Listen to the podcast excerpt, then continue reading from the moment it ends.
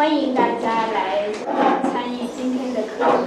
实际上，我们已经课程的内容已经进行了一半儿，那么现在是第二部分，就是由由古观象台的肖军来给大家讲解关于日月星与中国的时间体系。那么，呃，呃，实际上是。呃，肖军老师，我刚才也说是我在了解中，在对于中国的天学这一部分的文化在做学习的时候，我的启蒙老师。呃，那么当当年应该当年了，就其实是出于对中国文化的一种追问。呃，那么因为学习中国文化，我自己说，我自己说。呃，我的体会是，你最终要追寻到一个问题，就是天人关系，就是天地与人的关系。那么最终是要把人还原到，就是我们所生活的这一块天地之中，同时要还原到这个文化文化框架之中的。那么所以追本穷源，就找到了古观象台，就找到了肖老师这儿。那么呃。通过这几年的，就是就或断或续的学习，我和私塾的各位一起，对于中国人与与天之间的关系，与万物之间的关系，与这一套时间体系之间的关系，我个人觉得有了一些，就是呃，无论是从宏观的观念，还是从更加具体的，呃。细节包括自己的生活方式、生活形态上，都有了更呃，我觉得都有了更丰富的理解。那么这个和私塾一直我们在做的一个系列的发掘，就是二十四节气，其实又又是紧密相关的。所以我觉得我个人有持续的兴趣来从肖老师所掌管的这一块时空。那么学习到更多的东西，也希望大家和我们一起通过这个课程，更加了解中国人曾经建构的时间体系是什么样的。我们曾经与太阳、与月亮、与群星之间是一种什么样的关系？那么借此更加了解我们是从哪儿来的，我们应该是怎样的一个人群？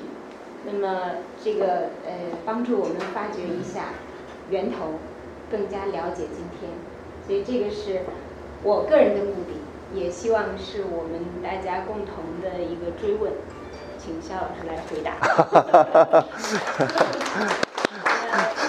耽误时间，所以我不耽误时间。好，这个董老师，这个呃，实际上是给我一个很大的一个问题啊，就是大家都听出来了。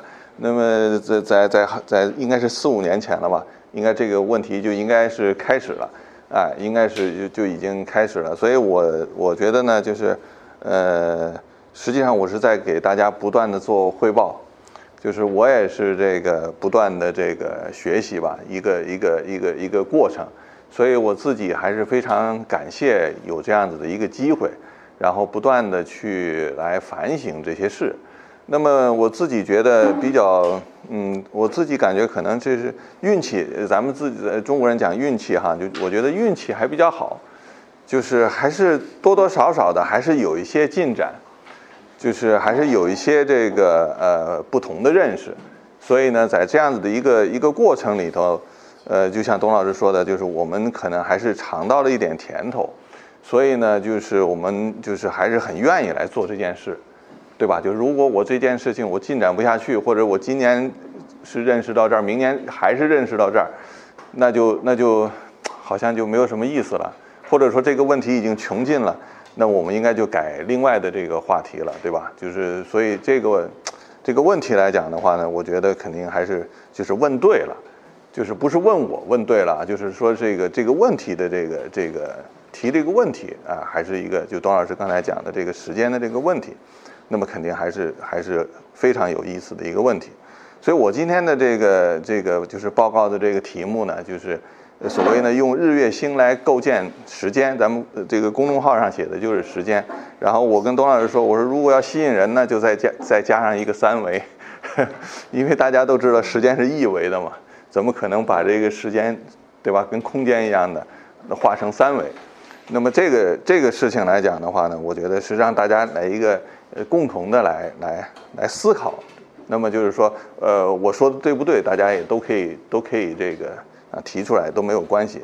那么只是说呢，我们怎么说呢？实际上是我们用我们自己的这个头脑吧，重新的来认识这个古代，也认识这个现代，对吧？因为我们现在都活在这个时空里头嘛，对吧？我们现在就实际上是大家都逃脱不了的。但是这样子的一个时空，就是大家可能我觉得怎么说呢？就是可能只有可能不多的人吧，可能会会考虑到这种比较比较这个就是原点的问题啊，比较原点的这种问题。所以呢，这个这样子的一种问题来讲的话呢，实际上是就说人人都可以考虑的。但是呢，就是由于呢，可可能它有一些困难，那么就是可能又不太容易，就不太容易就是考虑这些事儿。但是呢，就是我通过跟董老师的这样子的一个交往呢，我自己的感觉呢，实际上对于这样子的一个时空的这个构建呢，它实际上是这个纹理是是合的。就现在的这个时间空间的这个观念，肯定是已经在这个就是物理学的领域里面，就是是我们这个专业里面，就是是在不断的穷尽的，而且它穷尽不了。就到爱因斯坦，他也还是穷尽不了啊。狭义相对论、广义相对论，它还是。这个问题还是在继续，那么就是到现在的大宇宙的这样子的一个尺度上面，哎，大家这个就是所谓这个引力波也好，黑洞也好，等等等等也好，就是现在的这些，它实际上都和时空有关系，哎，那么就是，但是我们个体的这个生命又存在在这个，我们就生活在这个地面上头，在一个一个有限的时空里面存在，那你自己呢，就是你你也在你自己的这个时空里生活，所以呢，就是。就是你有你的这个时空的这种觉知，啊，那么古人跟我们也一样，就是古人也是生活在这个地面上的，啊，那么他也有他的这个这个对时时空的对时间的这种觉知，那么一样不一样，就是这个就是成了一个问题了，啊，就是我的时空观跟你的时空观还不光是这个观念啊，要是观念都成了一个上升到理性了，你要是感觉呢？就时间和空间的感觉呢？可能我们时间的、空间的感觉都不一样。年纪大的人，你可能会觉得，哎呀，时间过得越来越快，啊，觉得这一年呼呼呼的就过去了。年轻的时候，小孩的时候，上学的时候，觉得是啊，怎么还不下课呀？是吧？怎么还不放假？还不过年？是吧？他就时间就过得很慢。他这时间的这这种这种这种感受也不一样。那怎么来？就是怎么说呢？架构这个时间，现在已经。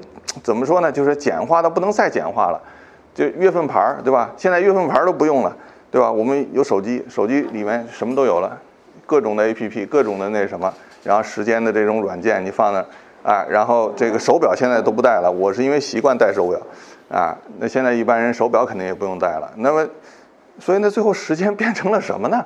然后现在当然就是大家知道，我们真正的这个报时的是用原子时。就中国的这个现在的这个报时系统是在这个陕西临潼啊，就是他现在还在就是在做的这个跟世界同步的，那么就是严格的用这个这个原子震荡、色原子震荡来来来来计时的。那原子时呢，大家就觉得那跟我们有什么关系啊，对吧？我们怎么能可能感受到那样子的一个震荡频率，对吧？我们心跳的这个速度是吧？哈，就是就是怎么可怎么？是按每分钟多少跳来来那个那个是每秒钟啪就就，是吧？你就就就这个这个这个就是实际上是跟我们的这个尺度人一般人的尺度就就就就就就实际上那是一个一个纯物理的一个那样子的一个描述了。但是呢，就是我们既然讲时间的话呢，我觉得最好还是退到一个一个大家有一个共识的吧，就是。同样的，就是我们有有共同的一个一个一个一个一个基本的一个东西，那么这样子的一个东西来讲的话呢，就是就退到越越越基本越好，实际上退到越基本越好，就是我们的这个时间到底是从哪儿开始的，啊，就是或者说把这个问题是这样子的吧，你你的时间感会是秒吗？就你的时间感会是秒吗？争分夺秒，对吧？就是我们现在那个那个那个大跃进的时候，多快好省，争分夺秒。在座的有有这样子的人吗？就是为一秒在在在争，就会嘛？就是我们这这个就是提高效率嘛，对吧？要争分争分夺秒。但是我觉得现实当中可能可能可能会会，一般不会这样，呃，一般不会这样。然后呢，但但但是会是会是多少呢？就是你的时间感，时间的这种就是这个这种感觉啊，会。会以什么为尺度？我觉得可能大家没有这个很好的考虑过。这个买房子的时候，你会想，我到底买多大的房子为合适，对吧？这是你空间尺度，你绝对会考虑的，你绝对会考虑的。哎，你是几个人住，是吧？你你到底买多大的房子合适？太大了肯定不合适，啊，太小了也不合适，是吧？那那就是什么意思呢？就说。你的生活的空间的尺度是多大？你肯定是有考量的。时间呢？你考量吗？你可能就不考量。但是对于学生来讲，他就得考量。我这一学期上半学期，是吧？就这几个月，是吧？然后呢，他会考虑期中、期末，对吧？期中要考试，是吧？期末要考试，两个考试，把他这上半年的这几个月，他就他就他就。切分了，然后负责任的老师呢，更是我一个月有一个月的教学的进程，啊，他会安排时间，对吧？那实际上呢，就是在你所有的这个安排的这个时间里面，那么我觉得可能就会不一样。那对于我来讲，你比如说你老师也好，作为一个一个管理者也好，他就会要管理时间。那你的管理时间的尺度是什么？做老师的对学生。多长时间交一回作业？那刚上学的时候很简单，我们都是什么？都是每天要交作业，对吧？然后大了以后就不行了。你读研究生的时候，那就不可能是每天都要去交作业，那怎么可能呢？不可能的嘛。然后就得哎，这时间就相对的长了。但是呢，从这里面可以看到一点，就是我们实际上最基本的时间架构是什么呢？是什么？实际上是你们的时间，就是按每天来交作业，是一天。一天是什么呢？一个白天，啊，一个黑夜，这个是就是是大家都是共同的一个最最基本的一个一个东西啊，这个就是昼夜的这个现象。所以这这个地方先先就是先跳过去啊。然后呢，这个就孔子就说了，孔子在在这个这个川上曰。这逝者如斯夫，不舍昼夜啊。那么就是说，最基本的应该是这个一天。那么这个苏轼的诗啊，“月有阴晴圆缺，此事古难全。”啊，月亮，月亮的阴，这个这个这个这个这个阴晴圆缺多长时间？大家还关注吗？三十天。三十天。啊，对，就是呃呃，准确的话就是二十九点五三。实际上这是一个平均的，就是说王月的时间也不是完全固定的，啊，那么它它也，那么这个是一个月的一个一个时间，但是现在来讲呢，就是同样了，就是我们现在用公历，一九一二年民国开始用公历，用公历呢，你一月一号，对吧？一月十五号，跟月。月亮还有关系吗？就等于跟月亮没有关系吧？跟月亮没有关系。等于我们现在，比如说中秋了，八月十五，是吧？八月十五是什么呢？大家都知道，月圆，就是是和月亮是有关系的。那么就是可以说，从一九一二年开始，我们改用公历以后呢，实际上就是我们实际上是离这个月亮就越来越远了。因为你你你你过这一年里面。它跟月亮没有关系。那我们现在来讲的话呢，我自己就感觉到，呃，从一六年、一八年，现在那个八月十五发行过，就是中国邮政发行过两次这个邮票。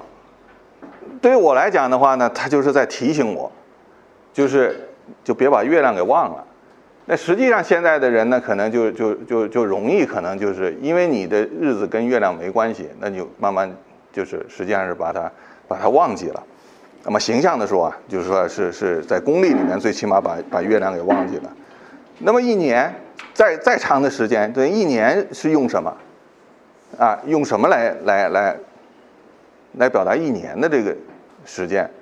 就大家你想过吗？就是一年，小朋友知道，反正要过年了，肯定是一年了，对吧？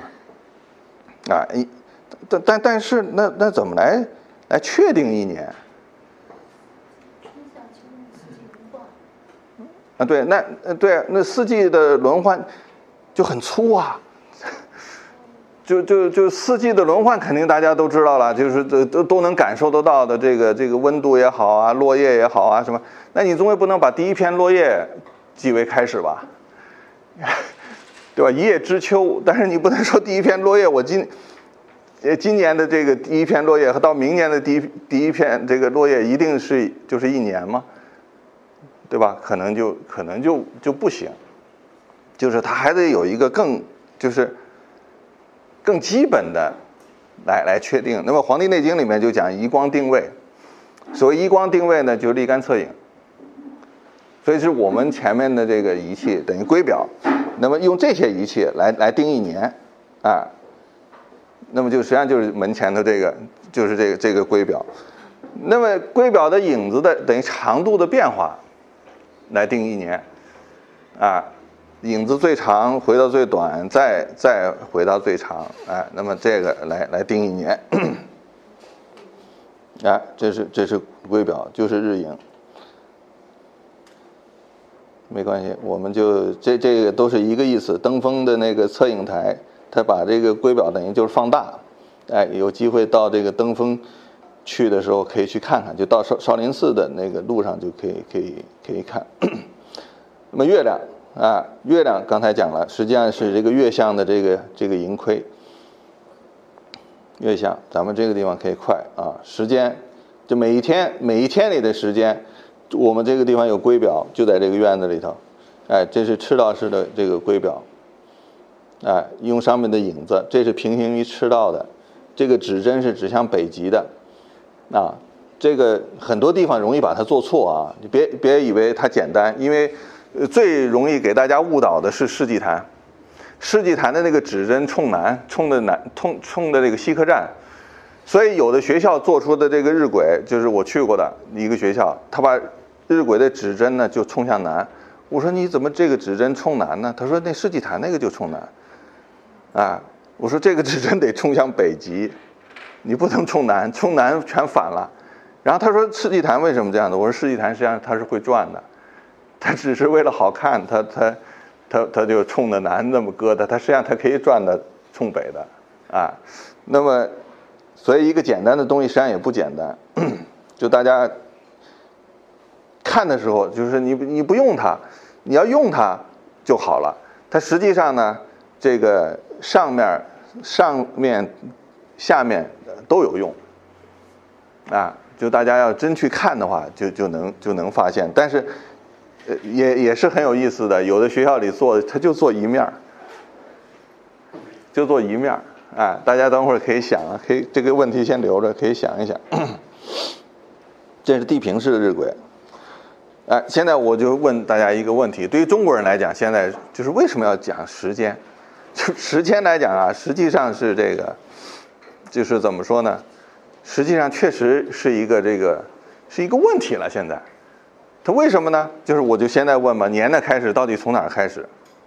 小朋友肯定会说，就是从过年，对吧？他们比较比较简单，哎，从过年开始。那我们我们是不是觉得应该从过年？咱们就是那一般的人认为肯定还是从元旦开始，从一月一号开始。那为什么从一月一号开始？那是因为用了公历，啊。用了公历，从元旦开始。但是对于我们来讲呢，就等于元旦开始了，然后呢，这一年呢，这个实际上是快结束了。就对于我们一般的人来讲啊，反正对于我来讲是这样子的。你你说元旦了吧？元旦完了之后呢，实际上是准备过年。所以从元旦到过年的这个时段，实际上是是这个这个这个怎么说呢？我就说可能是有这个，呃，悲和喜的两种心情。一种呢就是这个高兴呢是等待过年，然后呃，像对我们这样子的这个这个事业单位，是这一年的工作结束了，我把这个工作总结都做好了，然后把明年的计划也做好了，然后实际上这一月份等待过年的这这段时间里，几乎是没有什么事情可干。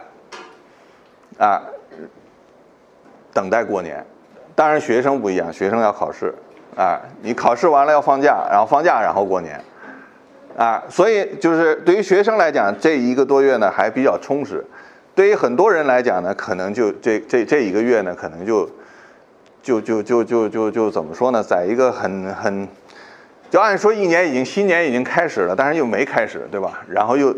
又等待另外一个新年，然后这这个月就等于是有点好像不太，是吧？不太，就就就就我我觉得啊，是是处在一一种这个开始与结束的这个同时存在的一个一个一个，不，反正感觉非常不不怎怎么说呢？就是不舒服吧。反正作为中国人，人家作为西方人来人来讲，人家。这个一月一号一过，人家就新年了，人就开始新的一年了。我们非还得等到过年，然后等到过年的时候呢，基本上是二月二月二月的时候这个过年，把年过了以后呢，然后到了正月十五的时候，实际上二月都快过得差不多了。然后这个时候呢，这个小朋友们要开学，然后觉得哦，这才是开始了。然后呃，上班的人也开始去上班了。然后这个时候好像觉得才一年刚刚开始，然后你幸福的呢，就当时是过年之前，你肯定觉得哎，这个好像没干什么事儿。然后难受的是呢，开这个这个开始了，过完年了，然后觉得这一个月好像空过了，什么也没干。然后这个，然后就等于我们实际有效时间就等于被这个这一个多月就空掉了。所以我们这这个这个，这是生活的那个。那么最起码我们有有两个，有我们有两个，但是实际上我们还有，我们实际上还有一个年，就是这个这个这个就是干支纪年里面，我们有一个立春。我们立春呢，实际上在大家就是就是如果对传统文化比较感兴趣的，就是大家都知道有八字算命吧，对吧？有这个六十个甲子吧，就是有干支啊，有干支这套系统。不是今年是戊戌年。啊，什么属有有属相，对吧？今年是狗年，等等等等，就这套东西，这套东西的年从哪开始啊？实际上是从立春，是从立春开始的。这年从立春开始，然后再早，实际上这套系统呢是从冬至开始的，从一阳生，啊，它实际上是从冬至开始的，它是跟太阳有关系的的这样子的一套系统。所以我们呢，实际上来讲的话呢，就是有这个。有这三个年，而再细致的讲一下，立春呢，有可能在春节就大年初一的前头和后头来回走，来回走，来回摇摆的这么走。所以我们的这个历法就是要说起来呢，就是很丰富，但是呢，这个怎么说呢？由于这个采用这个公历吧，就时间。就把这个时间实际上是给给混在一块儿了，就是这是需要我们去这个认识的。那么公历呢，就是可以说呢，它很简单，它就是一套非常标准化的，非常简单，它只和回归年的天数有关。回归年的天数呢，大家知道就是三百六十五又四分之一，然后严格的讲，就是我们公历采用的呢是。小数点后面二四二五，那么再严格的讲，真正的回归年的的天数呢是二四二二，啊，那么这样子的一个尾数，那么在这个公历里面呢，它很简单，四年二月多加一天，多多加一个二十九天，啊，它就解决了这个问题就解决了。那么所以在公历里面来讲的话呢，它只和回归年有关系。它和其他的事情没有关系，啊，没有关系。那么就是按现在讲的话，只和地球绕太阳的这个这个公转一圈有关系，啊，你从地面上看呢，它只和这个太阳的呃冬至最低，然后夏至最高，然后再回到最低，啊，就是测这个日影，从最长再回到最长，叫一个回归年，啊，所谓回归年就跟这个有关系，其他的没有关系。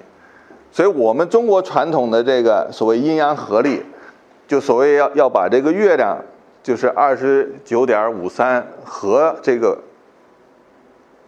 公历的这个，就是这个这个年的这个天数，要把它合在一块儿的这件事儿，那么就跟它不一样。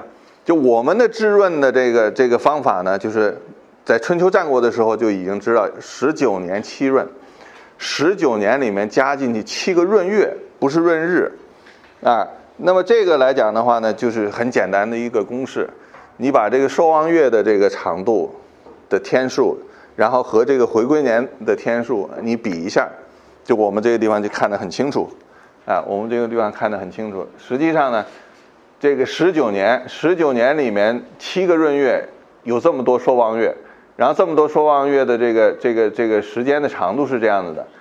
哎，日子是这样子的，这这么多天，然后一个回归年，哎，十九个回归年，哎，这么多天，小数点后面第二位数差一个九，哎，所以呢，就是你这么去十九年做七个闰月，那那就把它涵盖了，就是把太阳的运动和月亮的运动呢，就是合在一块儿了，啊，那么就是所以呢，这个这个阴阳合历，那么它就是要把这样子两个。两个不同的事物呢，要把它合在一块儿，哎，那么，所以呢，他就是要做这么一个工作。那么这样子的一个工作来讲的话呢，它实际上是保证了什么呢？它保证了一个，就是每每个月的这个初一十五，就是和月相有关，就是和月月亮是有关的，啊，它保证了这个，啊。那么这个，那么再上升一点，就是日和月是合的。那么就是这个这个地方呢，就是就就这这个历法呢，它就它就，所以就是这个就是，所以我我理解哈，就像你比如就是我能和董老师碰见，他为什么要来找我，是吧？你看这中国字。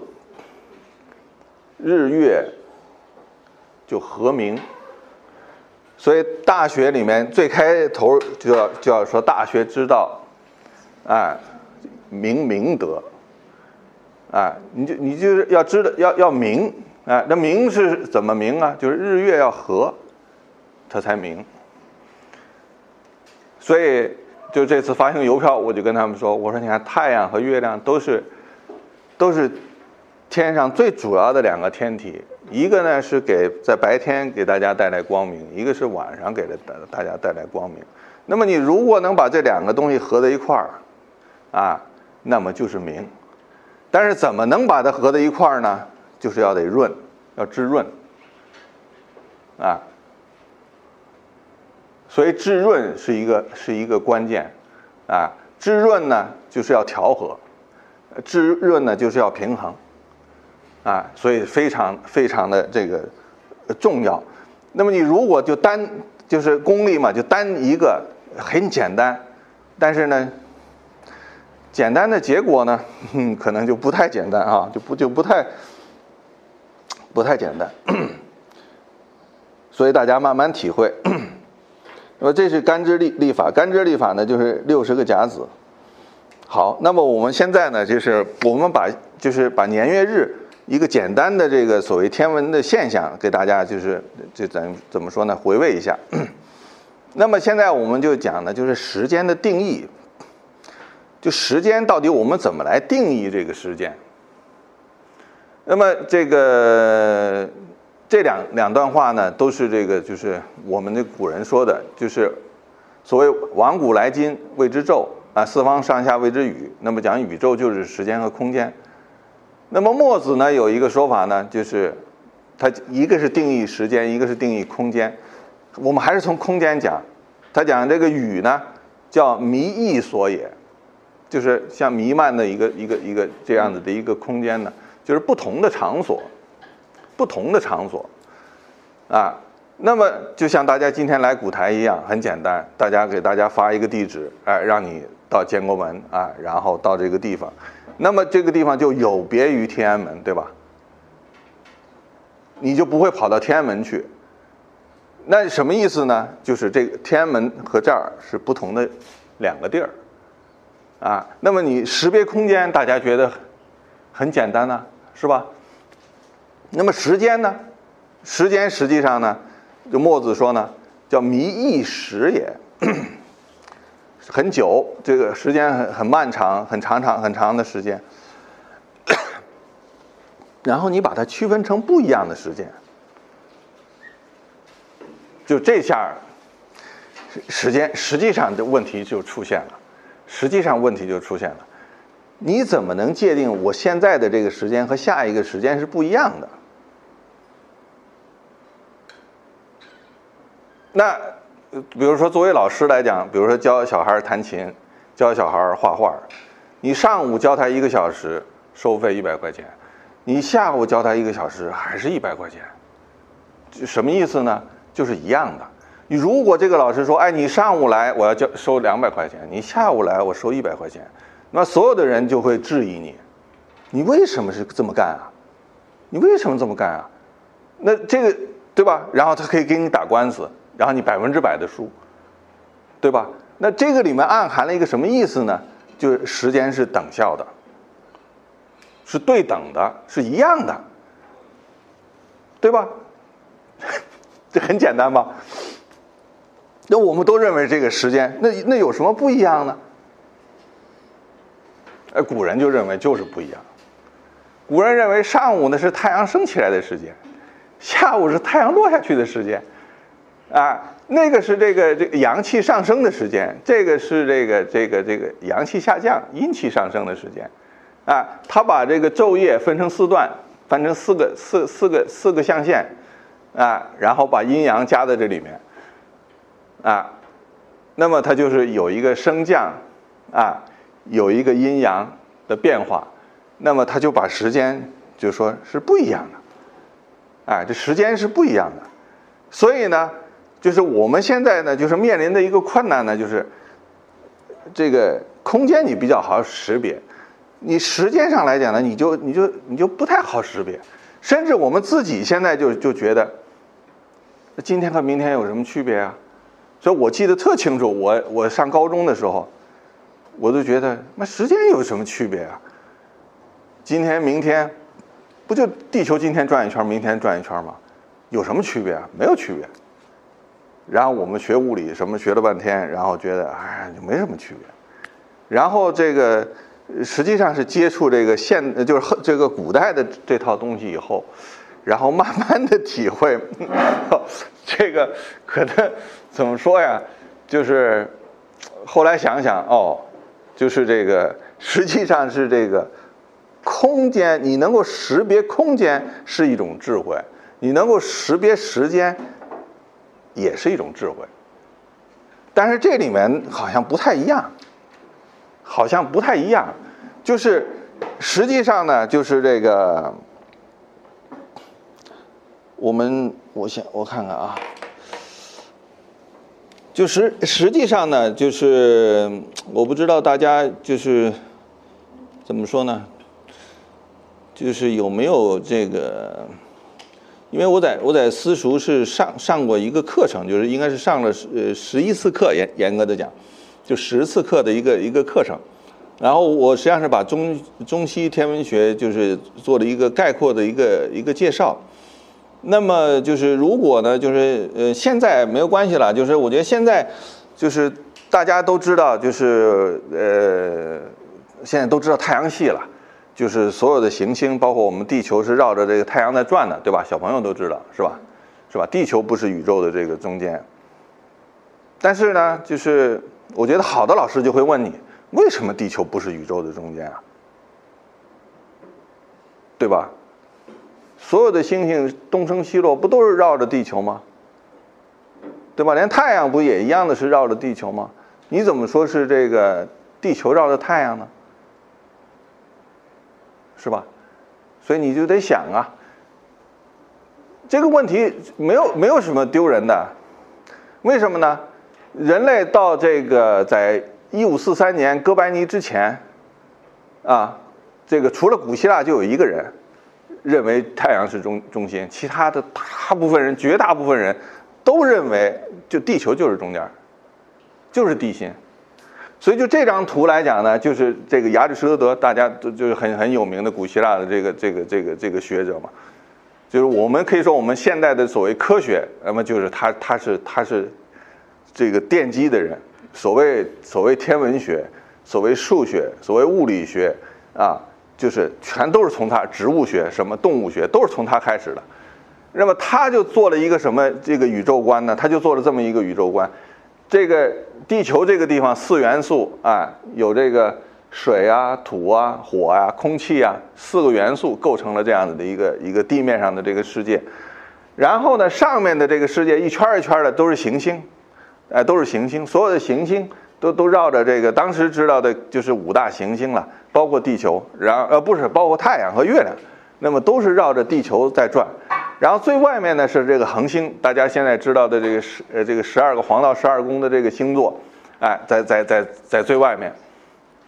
那么这样子的一个宇宙观呢，就很简单嘛，就是它是一个空间嘛，它是一个空间的东西，对吧？是一个空间的东西。然后呢，最后我们。就怎么说呢？实际上是到了十九世纪的时候，这个把这个恒恒星的这个这个球壳给打破了，然后呢，就是实际上所有的这个星星是跟我们有距离的，有远近的，然后做的这个这个扩展。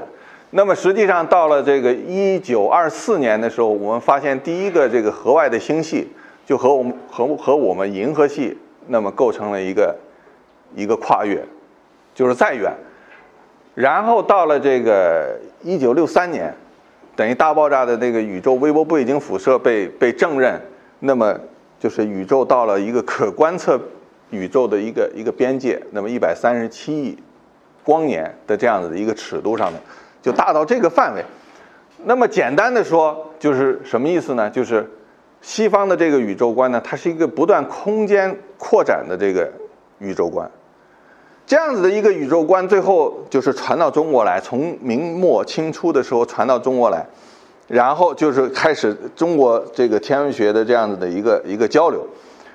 那么这个实际上呢，是我们就是大家都知道盖天说，所谓盖天说的一个一个宇宙结构的一个图。那么这个图来讲呢，大家从直观上看，就是说呢，跟这个呃怎么说呢，跟这个这个这个这个这个呃。就跟他刚刚他那图很像，对吧？最起码就就很像。那么，就实际上这些就是这些学者，就大家不要迷信学者，我觉得啊，就是这个，那对对于我，你就更不要那什么了。我是一个非常普通的这个，就学了这点天文的人而已。啊，然后呢，就是实际上呢，所有的人就是在在业内的我们自己专业范围里面的。然后就是，既然西方有地心说、有日心说这样子的宇宙观，对吧？那么我们中国也得有宇宙观呢，这不是很简单的事情吗？那如果我们中国人没有宇宙观，那怎么跟人家这个对话呢？对吧？然后呢，就是我们最当时最直接的问题就是，我们的盖天说、我们的混天说，就大家都知道的，是不是这个地心说？那肯定不是日心说了，那是不是地心说？啊，就像这样子的这个东西，它是不是一个地心说？然后就在那争论，啊，就在那争论，在那吵架。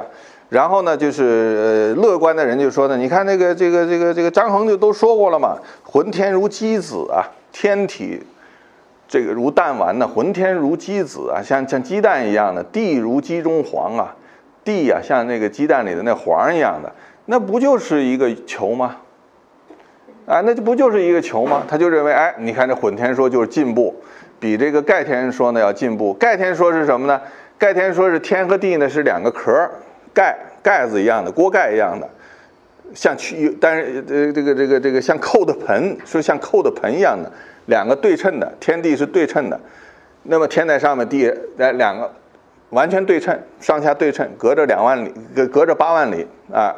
啊，是对对称的这样两个两个壳，然后这个实际上是俯视，俯视着来看的，那么实际上呢，就是大家都知道，就是呃，到唐代的时候，一行一行禅师啊，这个他实际上跟皇皇家都有关系嘛，他他是因为那个这个这个这个家族上的事儿嘛，他出家了嘛。然后呢，但是他做做历法，做历法呢，现在我们都知道，就是说一行呢测出了子午线一度的长度。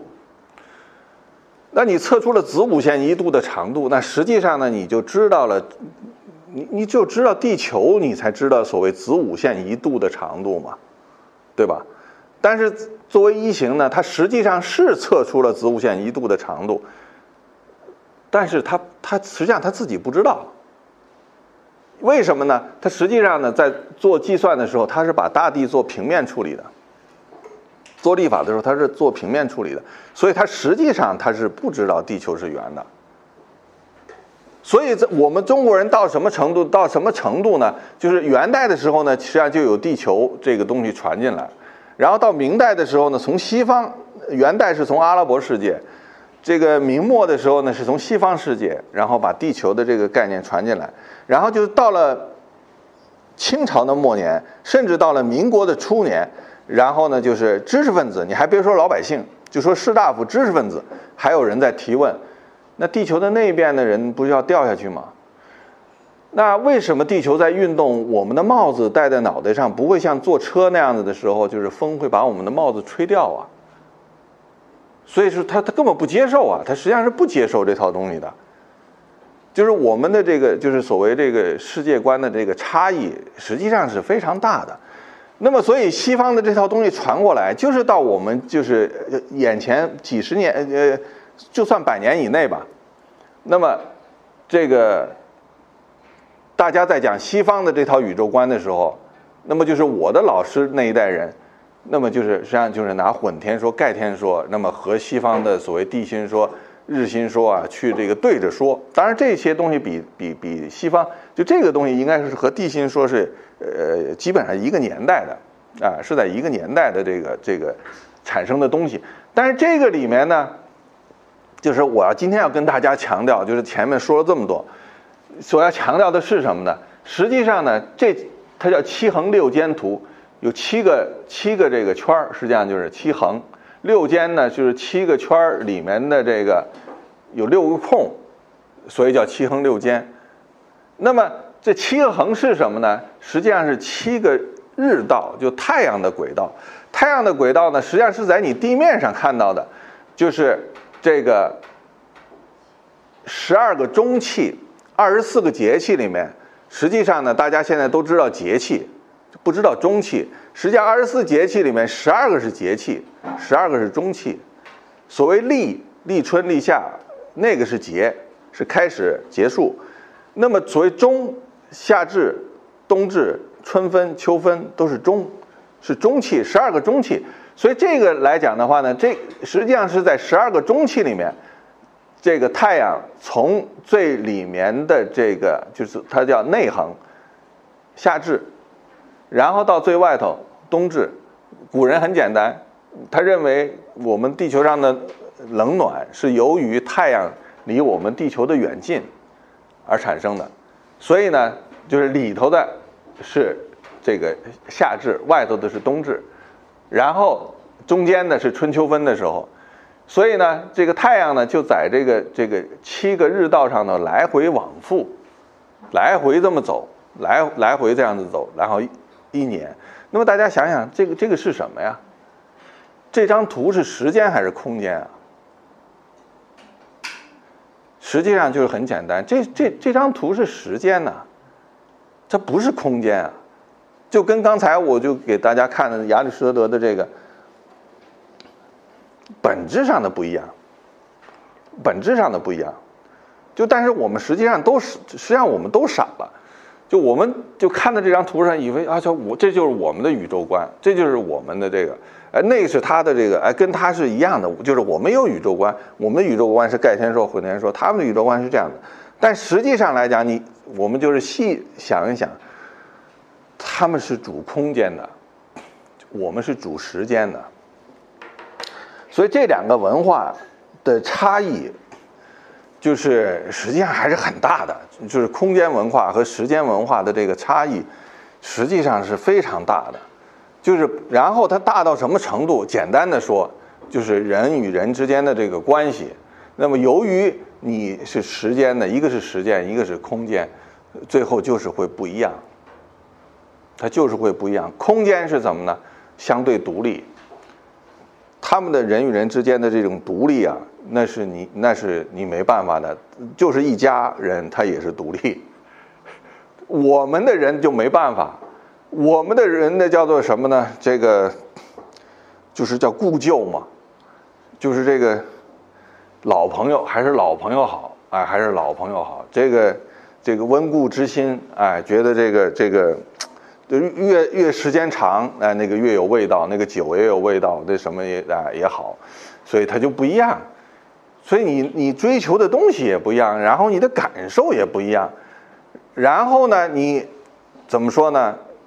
那实际上就是你文化的差异不一样嘛。那你文化差异的不一样从哪儿来呢？实际上就是从这个对时空的这个体验上，它就它就已经有了一个有了一个分水岭。然后呢，我们呢现在呢，实际上是在一个强大的空间文化里面，就是已经被，就是就是压缩成一条线了。所以我这个这个在这个题目里面最开头实际上是用了佛经的一句话，《金刚经》里的一句话，就是就所谓三心了不可得，过去心不可得，现在心、未来心都不可得。那佛说你你你这，那佛当然更更彻底了，空了，他 不可得。这三这是。但是呢，就是说这个是这个这个过去、未来、现在这一条线。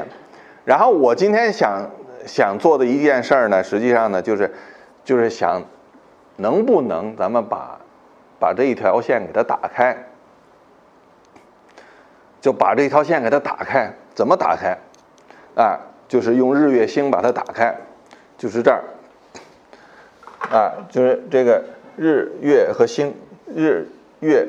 和年就是我我把它用日月星把它打开，打开来讲的话呢，就这个地方来讲呢，就是刚才讲到这个干支纪年的时候啊，就是干用干支纪年的时候，干支纪年的时候，干支纪年实际上它它是它是它是用的岁星，它实际上最早就是用干支啊，用六十个甲子，它实际上最早是因为这个木星，木星的这个运动呢，它是因为十二年在这个。在这个星空的背景上啊，就等于走一圈儿。那么这是它的这个，嗯，特，就是这是木星的一个一个一个一个特点。在汉代的时候呢，正好呢，就用这张图吧，啊，那么就是实际上是什么呢？实际上呢，就是木星呢会会。在这个恒星的背景上，实际上这这两两个圈呢，实际上一个是赤道，一个是黄道。那么实际上木星呢是实际上是沿着这个黄道接近黄道，那么它是十二年在这个恒星的背景上走一圈然后呢，这个古人呢就发明了十二次，这十二次，十二次呢就十二个十二个区间，十二个区间。那么，就用这个十二个区间呢，来这个就是来画，就是怎么说呢？你看这个地方呢，就二十八宿，二十八宿呢，大家都知道，可能刚才画看星图的时候，大家也看到了。那么说到这个十二次的时候呢，就是就是一般的的时候，可能是不是太不是太了解？等会儿啊，我看，哎，对。就实际上是在这个地方，那么就它的那个那个名字也比较逗，行迹啊，什么玄号啊，什么就是墙楼啊、大梁啊，就是这这些名字，有一般的都会都会觉得很奇怪，就是他怎么会用这个名字？但是我们不去管它了。那么实际上呢，它是把这个天区呢，就是划成了十二个份儿，十二份儿里面正好呢是木星木星呢，等于自西向东呢，十二年走一圈儿，在十二年里面走一圈儿。十二年里面走一圈儿呢，那么他呢就用这个东西来纪年，就是用这个用这个岁星呢，它来纪年。它的它的结果是什么呢？就是大家想一想，就是刚才所说的这个时间，就是就是实际上就是这个单位，就是每每一年他用用十二次，实际上是用这个十二次，用这个用这个十二次，然后十二次后面呢就演化成了一个那个十二支，那个那个十二个地支，他用十二个地支来代表。那么实际上大家想想，就是他把年，就是怎么标，就是今年和明年不一样。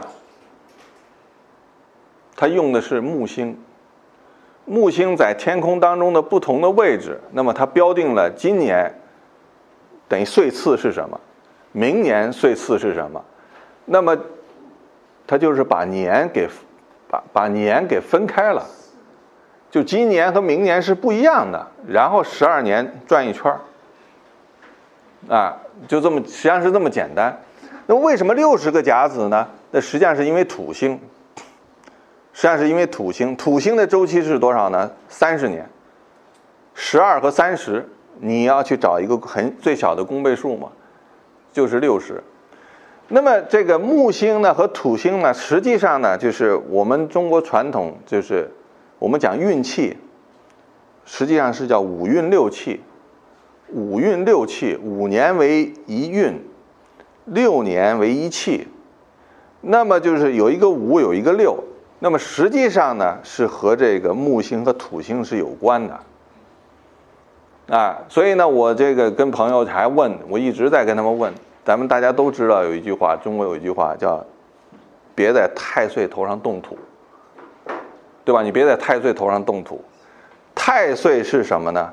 太岁呢，实际上呢是这个岁，由于这个岁星来的。岁星呢是什么呢？岁星是木星嘛。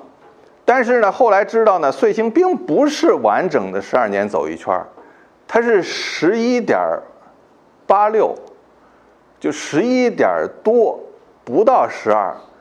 那这样子的话呢，就是八十多年之后，它就会超次，就它就它就慢慢就快了嘛，它慢慢慢慢就会差一次。八十多年之后，它会差一次，那你怎么还用这个岁星记啊、纪年啊？它就不好记了嘛。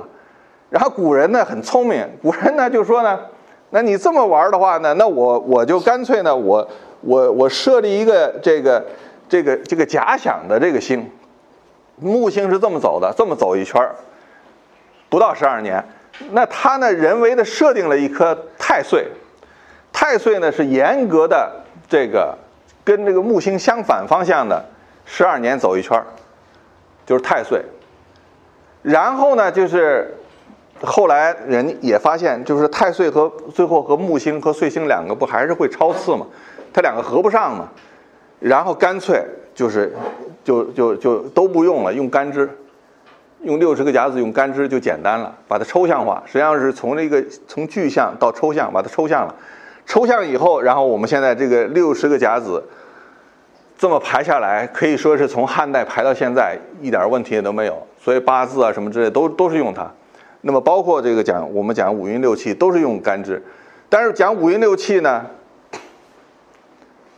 实际上的源头呢是在这个木星和土星，而木星和土星呢，实际上这句否定的话就是别在太岁头上动土，这句话实际上是一个正面的话，就是五运六气就是土星在这个别在太岁头上动土。就实际上是土就是在太岁头上走的，六十年转两圈儿，所以就是古人的这个思想啊，他实际上啊，就是他是用反话把这件事儿传给你了。你要不然不记住，就是呃，就是简单的说叫禁止就是诱惑，就是千万别跟小孩说你这个别干啊。你这就等于提醒他干，就很简单的。你说白了，你不不想让他干这件事儿，你就最好，你禁止别干这件事儿。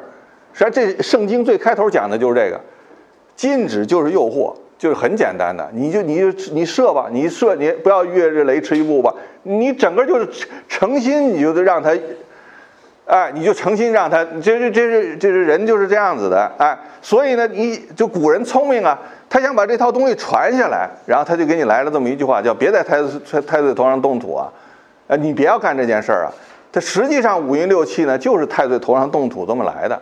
他用这一套把从这个土星和木星的这个周期，然后就推演出了整个的一套历法。所以说这说远了，就是中医的那一套系统全在这套系统里面，全在这套系统里面。所以呢，这个就是就是年，就是我们现在呢能把年给分分开了，然后呢，我们现在就就就，然后我们就月吧，月，那怎么分这个这个月？月月用什么分？就是这个这个年呢，实际上大家知道是木星了，对吧？是是用木星分的。那月用什么？这个月和下个月不一样。啊？节气节气啊，节气差不多，差不多。实际上呢，就是刚才我们讲至润的时候呢，十九年七润，到了汉代的时候呢，就是古人呢，他用了一个很很很基本的方法，它叫无中气至润。无中气至润，就是这一个月里头没有中气，自然至润。就是就是刚才大家看到的，就是我退退回到那张那张图上头啊。就是无中气之闰，就是这个月里头没有中气，这这是十二个中气，没有中气的时候，这个月自然之闰，自然就是闰月，就是上一个月的闰月。那么反过来说很简单嘛，就是每一个月必有一个中气。中气是啥？就是春分、秋分是中气，十二个节气里面就是节气和中气，一个节气一个中气，一个节气一个中气，这么排下来的。我给没关系，我给你们，他就是我们现在就是大家实际上是没有关系了，就是你月月份牌里头都有这个东西，但是我们大家就是不会那么去关注它。就十二个中气就是这个，啊，就是呃，这十二个之外的那那是十二个节气，啊。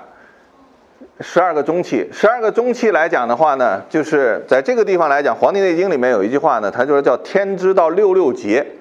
天之道，天的道是六六节，是六六六分的。那么就是呃，大多数的这个中医，我就也是跟他们聊天了，他们就会说六六什么六六节啊？就六十个甲子，六乘六十个甲子，三百六十天，一年。然后我就跟他抬杠，我说那还有五天怎么办啊？然后，然后这这这这帮人就是说，最最逗的就就最近一个老先生就说，那五天就是来编算历法的。古人用那个三百六十五那五天要重新来算这些历法，就用这五天，因为别的那个少数民族有的历法也是三百六十天，然后那五天呢用来过节，啊，就是说这个民俗里都有。但是我说你要真这个在立法当中，你就不能说是这个这个这这五天你都不算了，那太太粗了。所以呢，就是我就说这个地方很简单，天之道六六节呢，实际上就是这个，在这十二个中气上头，就大家看，就所谓天之道六六节，就是就是从冬从这个从夏至走到冬至。不算冬至一个六，对吧？再退回去一个六，不六六吗？对吧？天道是这这样子，六六节是这么这么来的。天知道，这是《黄帝内经》里面的这个天知道六六节。OK，没问题。就是我们的时间呢，我们的这个时间，就是我们一年的这个这个十这个二十四个节气嘛，对吧？二十四个节气，二十四个节气来讲的话呢。就是在盖天说里面来讲的话呢，他不是画了这个图了吗？七所谓七横六间嘛，这个七个横呢是用的十二个中气，用十二个中气。那你十二个中气来讲的话呢，你你从这个如果就没关系，你从冬至算也可以，从夏至算也可以，都没关系。你从冬至开始走，往这个热走是吧？往春分这么走，走到中间是春分，啊，走走过来，就是我刚才。就是你你看，就是实际上就这个，实际上就是这个。你从冬至往夏至走，从大寒、雨水、春分、谷雨、小满到夏至，这是不是一个六啊？然后你再返回去，你你从夏至再返回去，大暑、处暑、秋分、霜降、小雪到冬至，又是一个六吗？所以天之道六六节嘛，它是用这个把这个把中气把这个时间，就跟竹子一样的分成了六段嘛。这个六段，然后再加上这个六段嘛，他讲这个天的道就是这么这么来的，啊，天道就是这么来的，啊，这这个这个，然后呢，刚才说了无中气之润，什么意思？就是每个月都有中气，每一个月都有中气。那我现在就是退回到我们刚才想讲的这个，怎么来标定这个月啊？就是用中气，我们用中气来标，中气是什么呢？中气实际上是太阳，就是日，这个是星，这个是日啊，是太阳，用太阳来来来来标，就是你用太阳就能，因为这一个月里面太阳在这个，就等于是太阳在不同的中气里头。你就把这个月给标定了，就是它不一样啊，就这个月和这个月是不一样的，下这个月和下个月是不一样的，就这么简单啊。就是你现在的太阳走到春分了，这个太阳走到秋分了，就是它不一样嘛，就是等于是在实际上是太阳的位置嘛，所以每一个月的太阳的位置是不一样的，然后它标定了这个月和下个月的不一样，啊，那么我我月这个地方 OK 了。然后日这个地方用什么来标定今天和明天不一样啊？用的是什么呀？用的用的是什么？就今天和明天不一样，用的是什么？啊？用的是啥呀？就大家没都没从这个角度去考虑问题，实际上刚才都已经讲过了，对吧？啊啊不是。用用的是什么呀？啊，对吗？用的是月相嘛？用的是月亮嘛？每天的月相实际上是不一样的嘛？对吧？你每个月月相是月相每天是不一样的，然后月相实际上是用月来记日，用星来记年，用日来记月，是这样子的。记记是这个记了。就岁岁岁，所谓岁星纪年，啊，所所谓岁星，它记的是年。那么，啊，你记月，你实际上是我们是用日，对吧？来记的月，我们实际上呢是用月来记的，记的日。就所以就我的题目就是用日月星来构建一个三维的时间，在这个三维里头，就是。你就跟空间的这个三维一样，你空间你用米，对吧？你你你 x y z 你你全部用米来做做单位，对吧？那我这个地方呢是用中气，用月相是吧？用次，用十二次的次，那么来把这个时间就是它实际上就是三个轮儿，时间的这个三个轮子，年的这个十二次的这个大轮子里面，然后又有这个。月的这个太阳的这个轮子，然后你每一天是用月亮这个轮子，对吧？然后等于实际上是三套的这个轮子在同时在在转，对吧？三套的轮子同时在转，那就是你的时间就就丰富了嘛，对吧？你的时间就丰富了嘛，你的时间就是立体的嘛。那你你你每一年，所以这个。呃，传统画画的人，他为什么就是要把年月日？他是用干支这套系统，把他的年月日都是排排定的。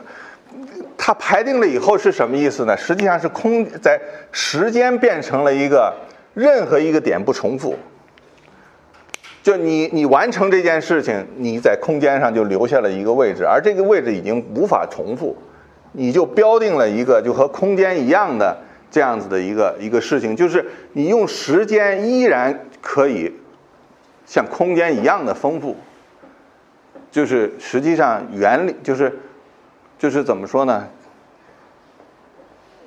就是我们用一个一个一个最简单的所谓三维，我们实际上呢就理解了，就是古人来构建时间，他怎么来用自然来构建这个时间。所以这是这是我们中国人的这个这个智慧。他在做这个周期里面，他在做这个周期的这个，就是所谓周易，从所谓这个易经的所谓周易，就是所谓的周易，就是变换的周期，就变化的这个周期的变化的这个周期呢，一圈一圈的走。那么这样子的，它就会是什么呢？就会说是这个苟日新，日日新。如果你这一天开始了一个新，那么你明天就有可能开始一个新。如果你你不懂得这个，那么就是你每天都是一样的，每天都是一样的，会是什么呢？这辈子就空过了呗，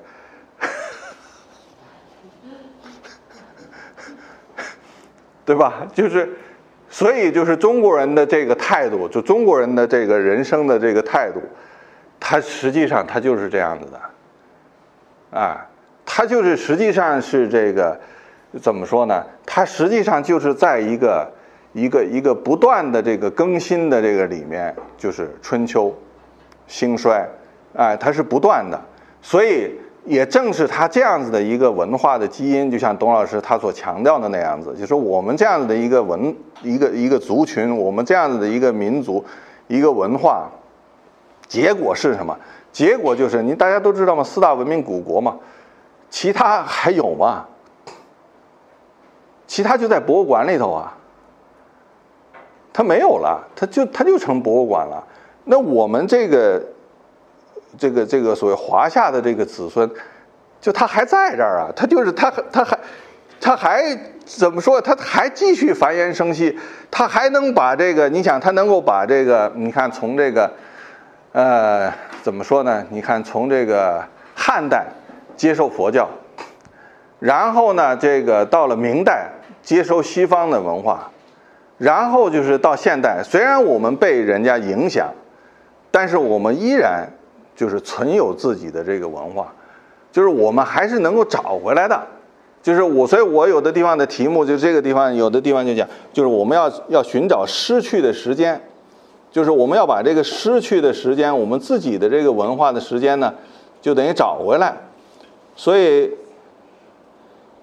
这样子的一件事儿来讲的话呢，就是，就实际上还是蛮有意思的了。就是，所以最后我就是用这个地方，就怎么说呢？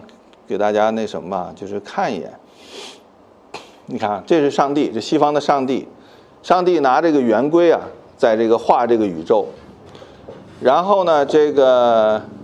哎，柏拉图、亚里士多德在在这个文艺复兴时期，拉拉斐尔画的这个，哎，然后呢，你看我们的这个，我们的这个是这个伏羲和女娲拿的呢，一个是拿圆规，一个是拿的这个矩，就是规矩，规矩，我们中中国人的这个规矩，啊，一个画圆，一个天圆，所谓天圆地方。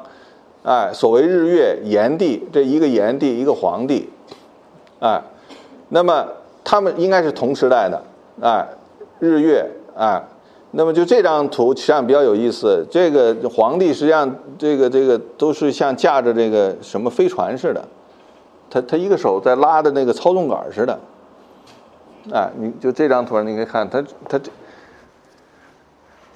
这个手像拿着一个操纵杆一样的，他。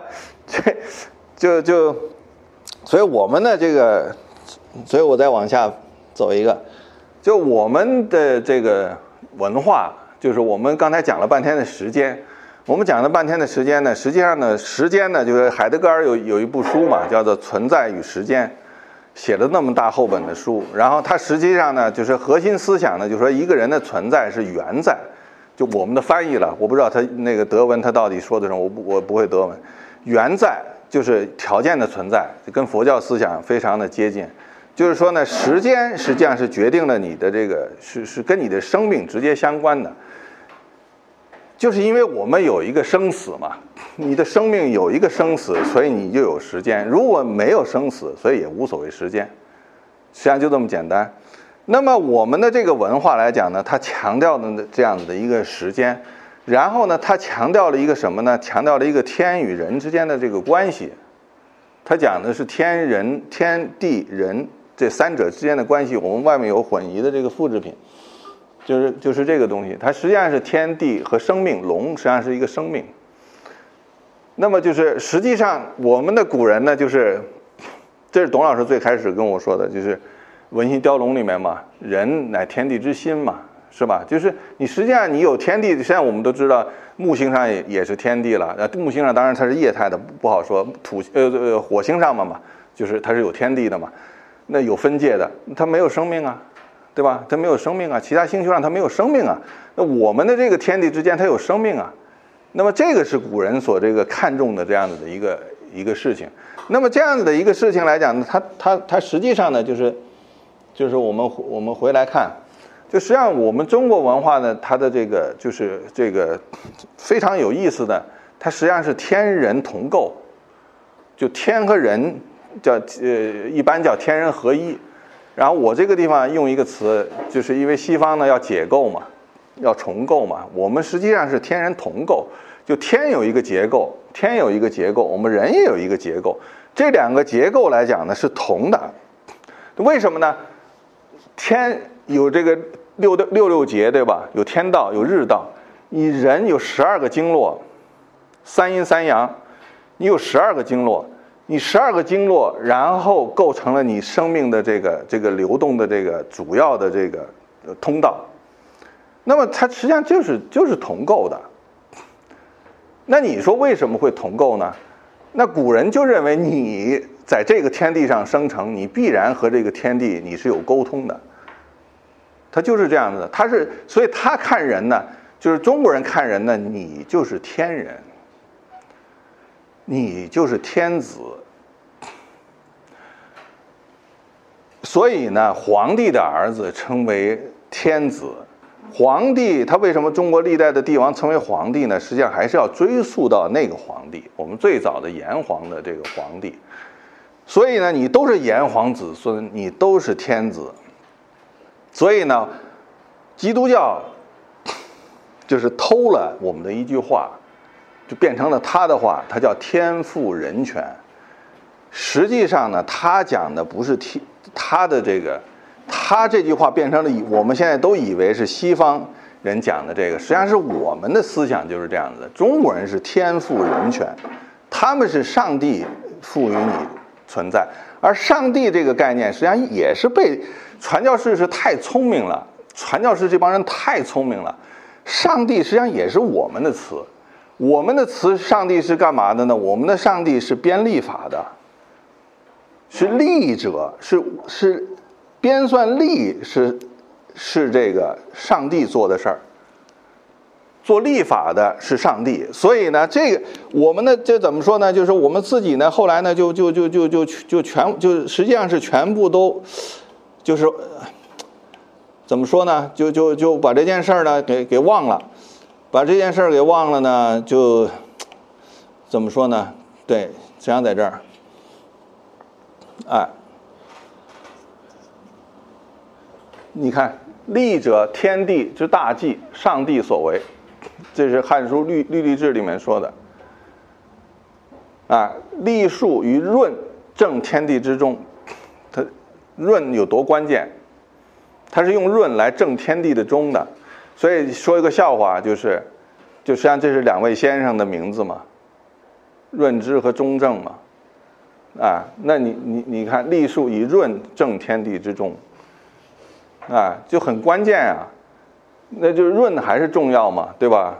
啊，你是通过润来正中的嘛，对吧？他要把这个天地把日月合，就天地合怎么样呢？天地合就生人，所以我们这个仪器这个叫混仪，叫混仪，叫混天仪也好，或叫混仪啊，叫混仪，天地混乾坤遁。遁就是混，屯呐，屯混沌呐，混沌以后就蒙啊，就启蒙啊，就像你们就是启蒙啊，启蒙了，就是。然后董老师说我们都在启蒙，我们现在被启蒙了，就是。然后讲了这些，就等于被哎被启蒙了。然后希望有更多的人被启蒙，啊，重新重新来来来这个就是寻找我们自己这个失去的这个时间。然后呢，就是建立你，就是像习主席说的，我们要有一个民族的自信，一个文化的自信。说你这个自信来讲还是很简单的，就是说你不是说你想自信就自信得了的。他西方人他为什么自信呢？他相他相信有一个在天的上帝，对吧？那么我们实际上是，我们是这样真正的是相信一个天的。就是说他们就很简单嘛，感叹的词嘛啊，碰到事儿 My God，我们就是我的天呐，对吧？是一样的，就是这你的语言的这个是同构的。所以你的天是什么呢？哎，就你得了解这些东西，你就知道哦，原来我们是这个日月合德的啊，我们是日月合明的啊，天地合呢生人，日月合就怎么就明，你就有明德。你不你不明白这个，你就没有那个，对吧？你日月合了，你用什么合？用润。所以我们中国人讲要润，你人和人之间啊，就是要润嘛，就是要把关系协调好嘛，叫和谐嘛。啊，你就要润嘛，你要讲讲和谐嘛，最形象的就是太极图嘛，对吧？阴和阳两个东西，你要让它让它转起来嘛，让它让它让它让它能够转起来，那怎么能转呢？是吧？就说这个是你两个关系都都是有有关系的，对吧？西方人就讲他讲独立嘛，他讲他他讲你是你我是我嘛，那我们中国人不是这样的，我们中国人是认为是相关的嘛，你同样的一个事情它是相关的嘛，它不是独立。所以我们的思想不是一个独立的，有一个客观的那样子的一个好和坏的对象，我们是认为是和自己是相关的，啊，就是这样子，就是你所有的关系，父子关系也好，是朋友关系也好，夫妻关系也好，上下级关系也好，都是一样的，就是我们核心思想实际上是一样的，是同构的，就他们是分得很清楚的，就是说你你就是你，我就是我，啊，所以这个是跟他们的那个。所谓宇宙观啊，也也不一样，就是我们的是就是这样子的一套一套东西，所以这里面的东西呢，就是学问太大，就是内容就太丰富，所以我们呢就自己呢就是有这样子的一个机会吧，所以就是说我就非常高兴的是继续学习，不断的去这个认识，哎，不断的认识，然后呢不断的跟大家汇报，然后我我我我觉得就。呃，就就就就也很享受这样的一个过程，所以今天也也非常感谢大家，这样有这样的一个机会，大家一块儿来聊这个话题。好，谢谢大家。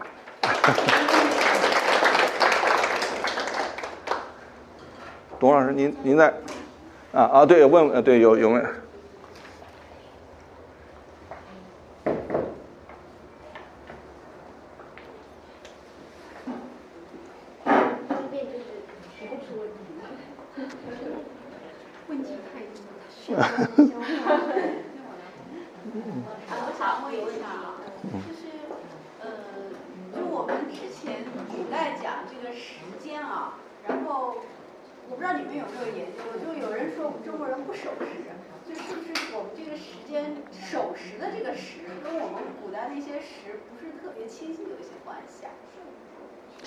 时啊，就是我们有的时候不遵守这种时间的这种观念嘛，或者时间观念不是那么那么的强，是吧？对，跟这个时有关系吗？我不清楚。呃，反正别人我不知道哈。对于我来讲，反正对于我来讲啊，我只说我自己。就你这个问题，对于我这个个体来讲比较有意思。我就有这两面性，我非常有意思。你这个问题就是，我觉得问我自己，我觉得特别有意思。我实际上是守时和不守时同时存在。我守时能守时到就是就是，而且不是我刻意的。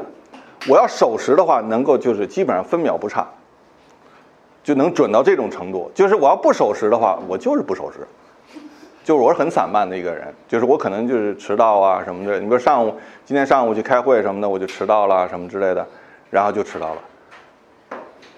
啊，就是我记得特别清楚，我自己爹就是以前就批评过我，就是你这么不守时，你不守时对别人的不尊重，呃，他给我上上纲上线，你上上你就上你的纲上你的线也无所谓，我就无所谓。所以呢，就是我自己现在，你比如说，所以我就觉得我做这个作业的结果呢，我觉得哈，我自己感觉也就是言归正传，言归正传是什么呢？就是说我觉得你说的这个现象肯定是和这个我们这个时间是有关系的。就我们比如说，你说好像普遍要是不守时的话，为什么不守时呢？就时间乱了，就我们的这个时间系统乱掉了，乱了。你你现在你不知道过哪个，你你自己都不知道你过的是哪个时间，就就是这样。你我也一样，你别看我现在是就我把它分成这样，你我自己我都在反反省我自己，就是我自己的那个时间的那个律，那个律啊，那个时间的那个节律，是是是一个什么什么节律啊？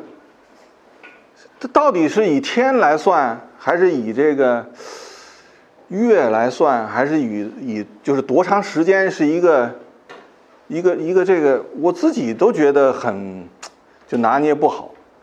我自己的感觉呢，就是呃，作为一个呃，就是成年人哈，就是年纪大一点的人，如果能把你的时间能够是在两个月，就是两两个月上面，可能呢就是。你会是一个很好的做事情的人，我是这么觉得啊，就是可能不同的专业可能还会不一样。如果呢，就是你时间呢，就是这个周期如果太短的话，小孩不算啊，小孩肯定是他是天的嘛，他是一天一天的过的。毛主席说了，好好学习，天天向上，对吧？他是要一天一天的这样的。人年纪大一点的话，时间肯定会稍微的长一点，稍微的这个这个稍微的长一点。那么这个如果能够一月是吧？一月的这样子的一个可能也很好，可能也很好。那么这个，但是呢，就是说能够找到自己的这种节律吧。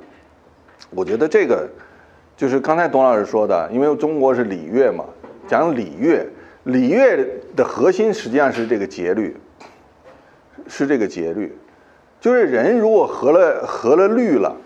实际上，你就是你，你实际上就是有律，有这个，实际上就是有律，实际上就是有乐。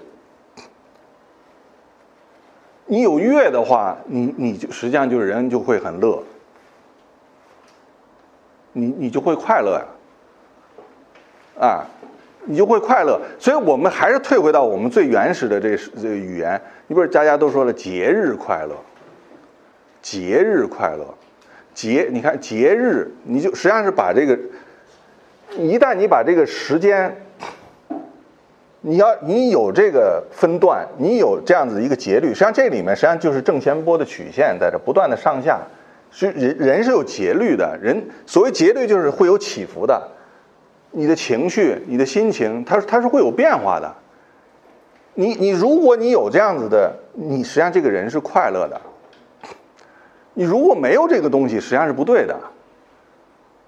所以，就说古人来讲的话，他是他是就等于所谓礼乐嘛，就等于他实际上是在一个范围里面，在一个范围里面，在一个规矩里面，然后充分的让你去享受你这样子的一个一个节律。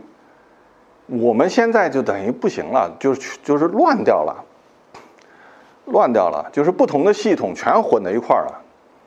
所以就就就实际上很困难，就是实际上我觉得能把这个就是实际上董老师说的那就他们就是董老师做私塾这么多年，他说要把什么什么过成什么良辰什么什么，这原话我说让到时候让董老师自己说，就是他这个要把每一天都过成那个良辰，你说这个他实际上是一个一个功夫啊，就是他这个这个。它不不太好做的，就是不太不太容易的，就是说这也是一个修养，也是一个修行吧。就是你你你你自己实际上是要不断的，这个有有，但是你你你一旦有这种意识哈，你就像我们这样子的人，就是稍微有这样子的一个意识以后，多多少少，就多多少少呢，就是会好会好一点，会好一点。然后我所以也相信呢，就是你你如果呢你能够这样子关注一下时间。啊，关注一下时间，关注一下这个，这个这个冷暖啊，变化啊，这样子的一个，比如天象啊、日月啊什么，这个人就是我自己觉得，呃，会很舒服，会很舒服。然后，因为我有一些还有中医的朋友啊什么之类，他们愿意，然后让我带他去看看星啊什么的，然后他们就会说一些话。说一句话以后，哦，我说原来看星还有这样子的作用啊！我们以前看星就以为就看星嘛，他们一说就是，在看星的时候，你的内心呐，你的这气血啊什么之类的都会变的，就他们就说的很那什么了，就是我我这个我说不来嘛。但是我一想也很对啊，就是在哎，在这个星空底下一一看，哎，心情确实不一样，哎，感受确实不一样。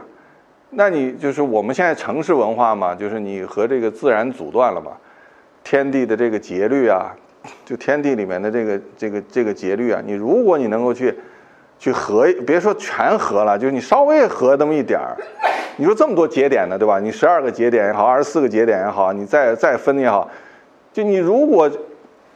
这所以怎么说呢？就是呃，那个那个那个那个那个那个那个那个那个那个老老老老太太，那个冰心老太太，就她就给小孩不写过一篇文章嘛？就是她说她那个小的时候的快乐，就是一个节接一个节，一个节接一个节，说简直就是这个这一年就是都整个就是在过节啊，就是快乐啊，就快乐的不得了啊。就这个节过完了，要想着下一个节了，然后这一节过完又又想着下一个节，所以他就快乐嘛，就是快乐嘛。所以我就看到这个文章的时候，我想哦，原来我哦，节日快乐是这样子的，啊，就是节就是节日快乐。然后呢，节还还有一个节度的意思。你别现在人节日快乐不了，为什么？他无度，吃也无度，玩也无度，睡觉也无度，什么都无度。然后节日结果，节日反倒变成最惨的日子，啊，你这个就是你你你就失去这套文化了，你就失去这套文化了。所以这个我觉得这个呃，就是我的理解啊，私塾的这个初衷啊，董老师的这初衷，实际上就让大家过好日子，啊。那么就是 我我呢，就是觉得就是我首先就是把它说哦，原来我们把这个日子搞混了是吧？然后我们重新慢慢再捋，再慢慢再顺，哎，再往再再顺一顺啊。如果呢能我能在这里面啊帮助董老师梳理梳理，啊，我已经觉得就很好了，我自己就很开心了，啊，就是他就是这样。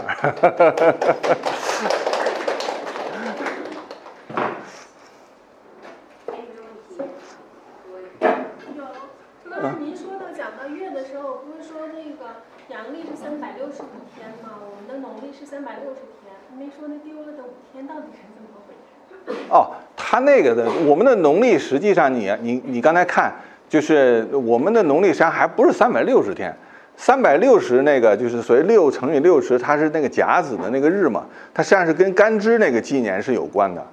干支啊，就干支就是六十个甲子嘛，就是所谓，然后你六乘六十是所谓这个三百六嘛。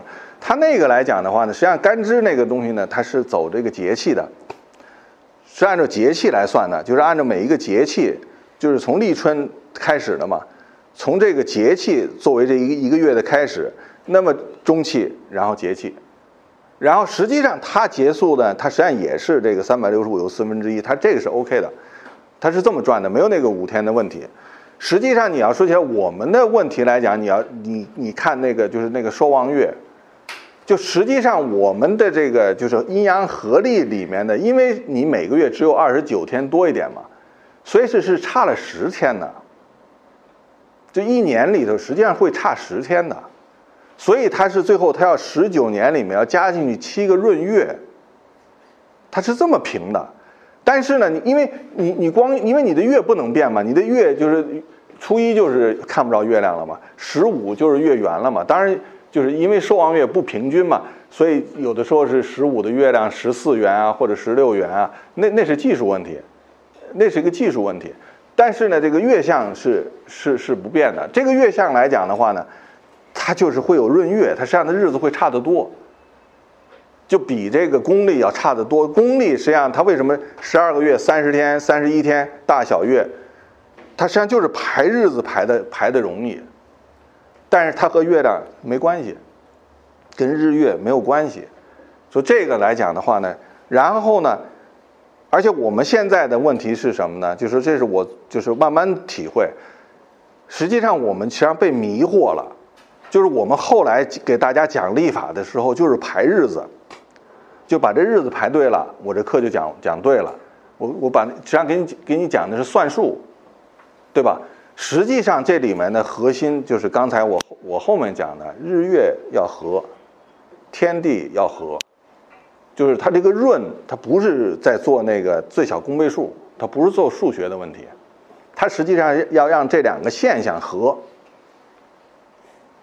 哎，它本来它不合，就说白了，你比如一男的，一女的，他他本来他就不合，他俩人不一样，你要让他两个人去合，实际上就是得有功夫，就这意思，就是中国人他就明白了，就是西方人是什么呢？他是男女是一样的，平权是一样的，所以他他们就太傻了，你知道吗？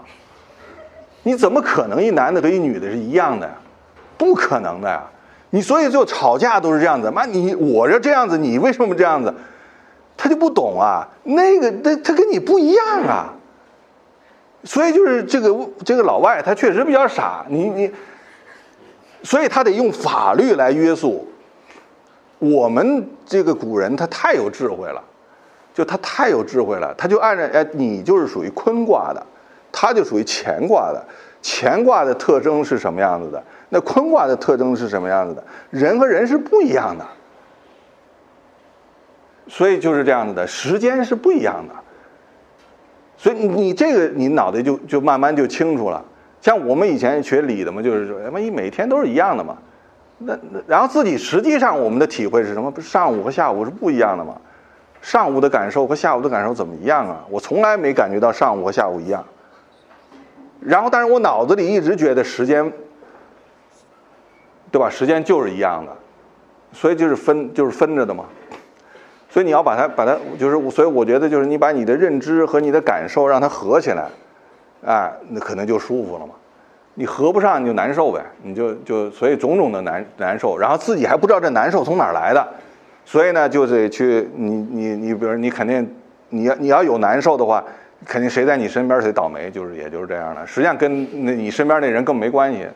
所以我们净打这冤枉仗，就是这，就所以那没办法。所以我，所以我为什么觉得这个就是董老师，就他跑舞台来，他还是很正确的选择。就是你从这个最原，你 从最原初的，你把日子过好了，哎，你最不起码把日子排清楚了，好多的矛盾可能就化解于无形。这是这是我们希望的。但但太太乱了，现在太乱了，哎。还有个问题，老师，您能不能简单说一下那个七节六间和那个十二经络是怎么对应的？您不是天人同构吗？啊，你七七横六间和那个什么那个同构啊，就是这个是这怎么说呀？就是说这个实际上就是你这问题特别好，这个但是呢，实际上来讲啊，就是。实际上这是一个，就是我在这个地方，我我实际上我不回答你这个问题，但是呢，我想强调这个问题，就是因为这对我来讲是前几天的一个问题，但是我就是我想出来了，我前几天的想法是什么呢？就是你比如你古希腊人在想什么，他要干什么，对吧？古希腊的这些先哲，亚里士多德也好，柏拉图也好，什么之类等等这些哲学家，他要想干什么？就你现在从书里面，你你你应该能够明白他到底想干嘛。就是你比如拿柏拉图来讲，简咱们长话短说，他认为所有的现象，你眼前所有的现象就是现象。他认为在这个现象有一个背后的东西，就他他是有这样子的一个思想架构的。就你不能光给他讲现象的。就比如说我们中医，就是老说我们有效，你是说不服人的。你要说有效，为什么有效？就是你把背后的东西告诉我。你如果你背后的东西说得清楚，我认可你；你如果背后的东西说不清楚，我就是说你这是不科学的，你不是科学。这至今我们的中医的境地，简单的说就是这样，有效有效啊。为什么有效？你把道理告诉我，说不出来。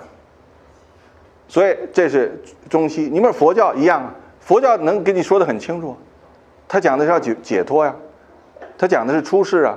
他讲的是轮回啊，他讲的讲的是终止轮回啊，他的目标都讲得非常的清楚啊。然后你中国人在干嘛呀？就你这些人在干嘛呀？你在想你在干嘛？就是你，对吧？你就是这个这个这个这个，当当然皇帝的事情比较多了，对吧？那你中但是作为中国人来讲，你这些人，对吧？你不老子要，孔子要，谁也好的，你你他到底想干嘛呀？就是，所以我觉得这是我的一个问题。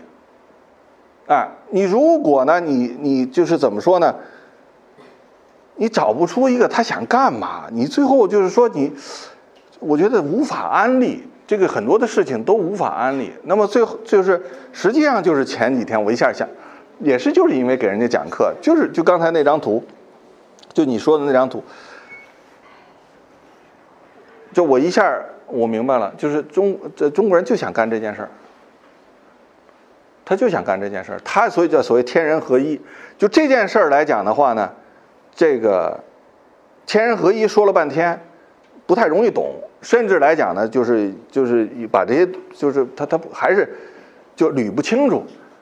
但是我们现在来讲的话，就是你刚才这个问题，就是那你说天上的这个日道和你人上的这个经络怎么对应的，对吧？怎么对应的？很简单嘛，你现在。连经络你都你都证实不了它的存在嘛？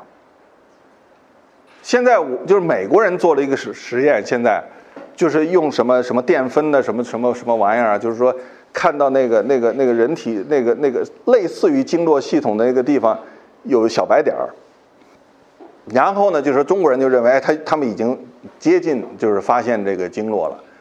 然后呢，就是我们现在就是这个这个这个这个中医药大学里面的人，就是在做实验嘛，就现在已经到了临界的边缘了，就是因为按照这个《黄帝内经》的原文里面说的，这个经络实际上是水道，是水气的道，气气气道，气道来讲，以前呢就是有一个问题，就是所有做的这个实验呢，就是因为西方人做的这个实验，就做做这个生理实验的时候，都是要抽干的。就是要把这个组织抽干，把那个液体抽干，然后来做这实验。然后你怎么做这个东西，怎么没有？所以他现在才发现，必须得有水，必须得有水。有水的时候，就是这个水道就显现了。那么现在来讲的话呢，就是已经非常接近能够看到这个东西的这个时间了，就这个时段，就现在已经就是，就我感觉啊，就我们离看到这个经络可能已经。就是时间，可能是可数了。就说这个东西实际上是真的是存在的，是真的是存在的。实际上它是一个水道，严格的讲它是气道，它是气化的水，它是气化的水。然后从人体的这个研究上，这个水这个水怎么变成气的，现在等于它都已经比较清楚了，已经比较清楚了。所以呢，就是说。中国人怎么能够建立这种东西？就怎么说呢？就他确实有很太，就太，反正是太有意思了。就是这这个题目，就是说，呃，我就觉得是什么呢？就比如说做这个设计的人也好，做创作的人也好，你想想古人的时候，他能想的这个天和你这个人是同一个设计。就他这个想法是很，就是是很牛的一个想法。就我们从文字里头，我现在看就是，就已经有可以对上的这个地方，所以我就觉得非常厉害。就是所以这个地方来讲的话呢，不妨我就说我一个一个那个什么，就说这个是我的一个，就是是确实是我的一个工作，就是三阴三阳。就所有的人就说三阴三阳是什么？就是我简单的说，三阴三阳在《黄帝内经》里面，这不是我，就是怎么说呢？这这个这是我看出来的，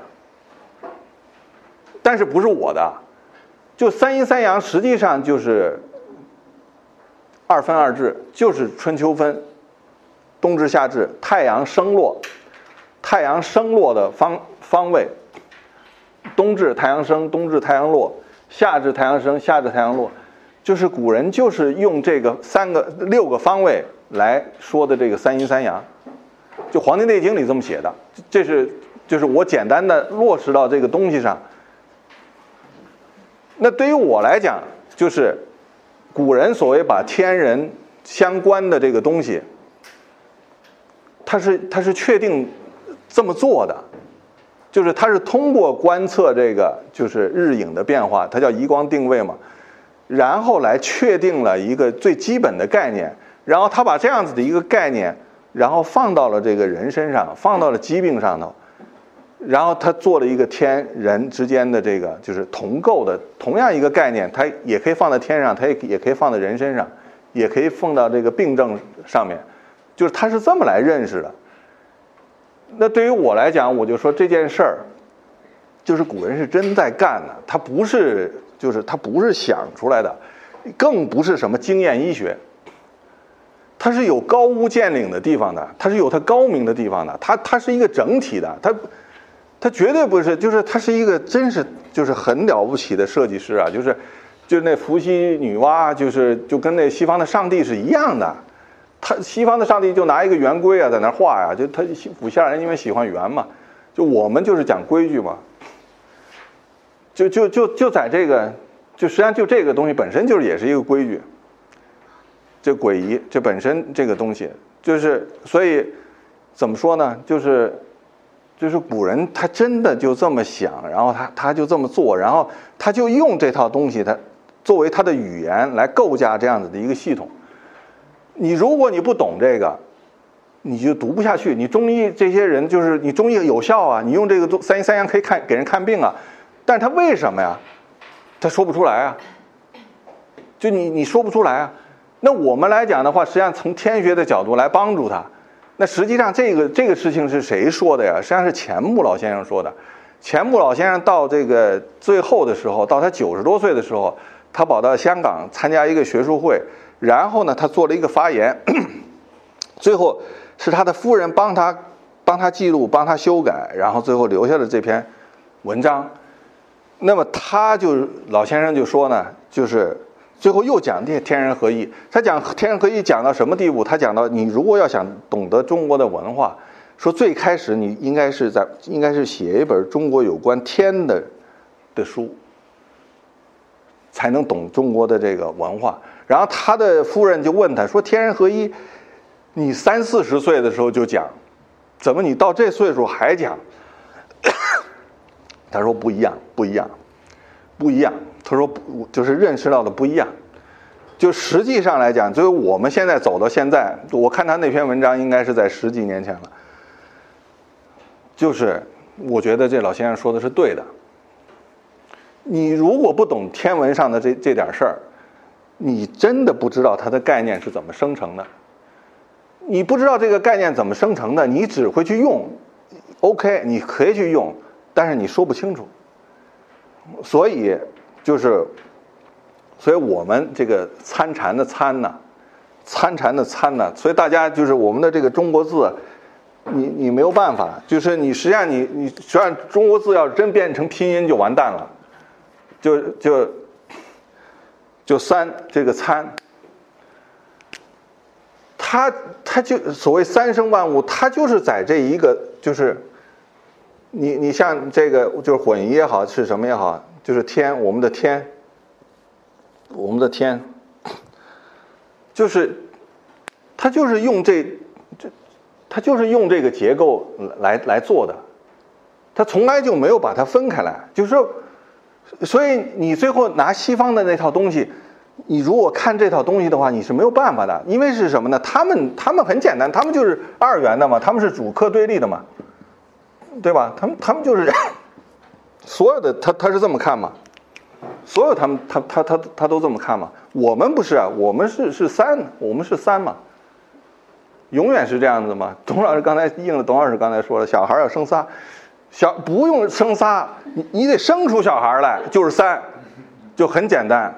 有父母还就还有孩子，你这样子就构成一个系统，就很简单。你如果没有这样子一个系统，你好多事儿你就不懂。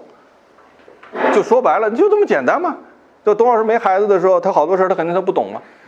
他现在他有儿子了，他好多事儿他就懂了，就不用说的，不用他念书，念书是念不出来的嘛。你不这这，对吧？这肯定是不，他肯定是不一样的嘛。你这是很就很简单的这个事儿，所以这就是中国人的这个，他和他和西方人他不一样。所以我们的这个文化，你他跟那个思路就是这，所以就是这个天人就是天地和人，他这种这种关系。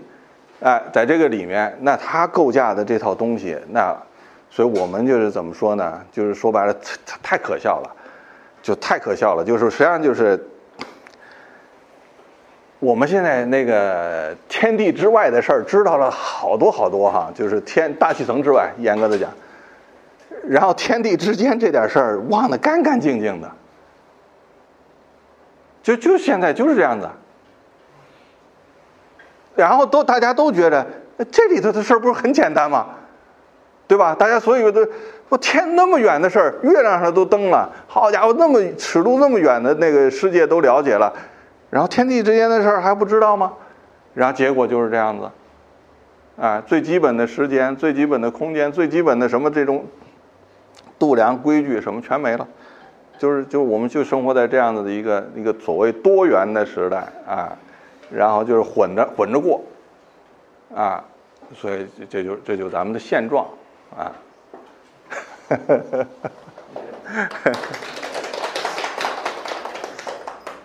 好，嗯，谢谢肖老师，今天已经挺长的时间了，呃，然后刚才肖老师说到，说四叔想让大家过好日子，四叔没有这个力量。蛮蛮有这个力量的。反正我都觉得我这日子都过得好多了。那个私塾有一个心愿，是是，其实是带我们重新认识自己的文化，重新学习自己的文化。我们的文化有这个力量，可以帮大家梳理自己的内心，可以可以让你自己过成好日子，不是。有谁能帮你过出好日子来的？就是嗯，就刚刚刚那个，就那句话，我重新说一遍，把每个朴素的日子过成良辰。这什么意思啊？其实就是不可能每个日子都是良辰，因为在人间不如意事常八九。那么，可是我们如何看待它？就是你如何看待自己所置身的这个家庭、这个社会、这个人群，乃至于这个世界这一套天地万物之间？那么最终我们如何找到自己的位置？怎么过成自己想要的日子？呃，嗯，刚才呃肖老师在说时间，我自己有感触的一点是，比如中国人关于时间的最早的诗性的表达是。孔夫子，子在川上曰：“逝者如斯夫，不舍昼夜。”这个真的太富于诗意了。但是我现在就是重读《论语》，因为读《论语》，我个人觉得应该是中国人的日课。但是我们现在也应该重新呃找回来。呃，比如说这一句话是见于《论语》第九编《子罕》，大家可以回去读。子罕这个呃，一共一共。呃，三十章，为什么这一章会？为什么这一段话会出现在《子罕》里面？其实大家结合前后文来读，这其实是孔子他的生命感慨、他的生死观显现的一个环节。就在这一《子罕》这一边里边，孔子其实遭遇了生死问题，就是他肯定是到暮年了，他已经生命力开始衰衰弱了，而且。他生了重病，重到他的学生子路已经开始为他准备丧事了。子路开始上报到上报到国君那儿，给他给孔子来组织治丧委员会，然后孔子又好了，然后孔子就很生气，但是他生气不是生在说你盼着我早死，而是说子路你愚智了，我不是士大夫。我做过，但现在不是了，所以我不应该享有治丧委员会。那么，我更愿意作为一个老师死在我的学生中间，以这种方式离开人世。好，这一段，如果我们把这一段参照进去的话，你就会发现，孔子其实是他已经在面临着人生暮年的生死威胁的时候，时间的意义才对他这么鲜明的显现出来，才会有“子在川上曰：逝者如斯夫。”我自己有过一个亲身经历，我太年轻，还没到那一步。但是去年的，去年的这个某一段时间，私塾曾经有有一个团队，都曾经跟一位九十岁的老人一起生活过一段时间。就是我们去年开过的吟诵课的这个课程，我们所记录的那位老人就是钱少武先生。那我印象特别清楚，有一天傍晚，我们陪钱老。在太湖边我们站在太湖边看到落日在太湖中间的那个小岛的背后一寸一寸的降下去，然后钱老他旁若无人的，他没有说给身边的任何一个人听，他只是说给自己听。地球转得真快呀！我听到这句话的时候，我的感觉，我不知道肖老师，您作为一个对天文学家会有什么样的感觉？第一，钱老的这个天文知识学得不错，时间体系的概念完全正确。第二，我听到了一个一位老人，他对于生命的感慨，是通过他对时间的感慨表达出来的，就就像我听到了子在看上人那样的感觉是一样的。所以其实时间和我们不是分离的，时间是因为和我们的生命之间的关系，而就在我们的生命里，也可以说我们的生命就在时间里。所以其实我们如何我们如何面死是很重要的，但是对中国的文化而言，我们如何视生，我们如何对待活着的每一天、每一个时刻是更重要的。那么呃，所以我我喜欢两句话：明朗朗天道，就是日月升起落下，光明不息。这是刚才肖老师说的。其实从《易经》开始，我们就在这么说了。那么这日升月落，嗯，明朗朗天道是日月所在，这是已经是文化的含义了，这是天地之同。活泼泼人间，就是当我们知道天道不息的时候，回到我们每天过的日子，是应该人类，我们包括小到我们的文化，小到我们个人，每个人有自己活泼泼的生活，有自己把我们的时间和我们的生命的关系处理成良辰的能力。那么这个是，如果说我们能为大家做些什么，其实是把我们的文化所给予我们的这种理想、这种力量介绍给大家。呃，谢谢。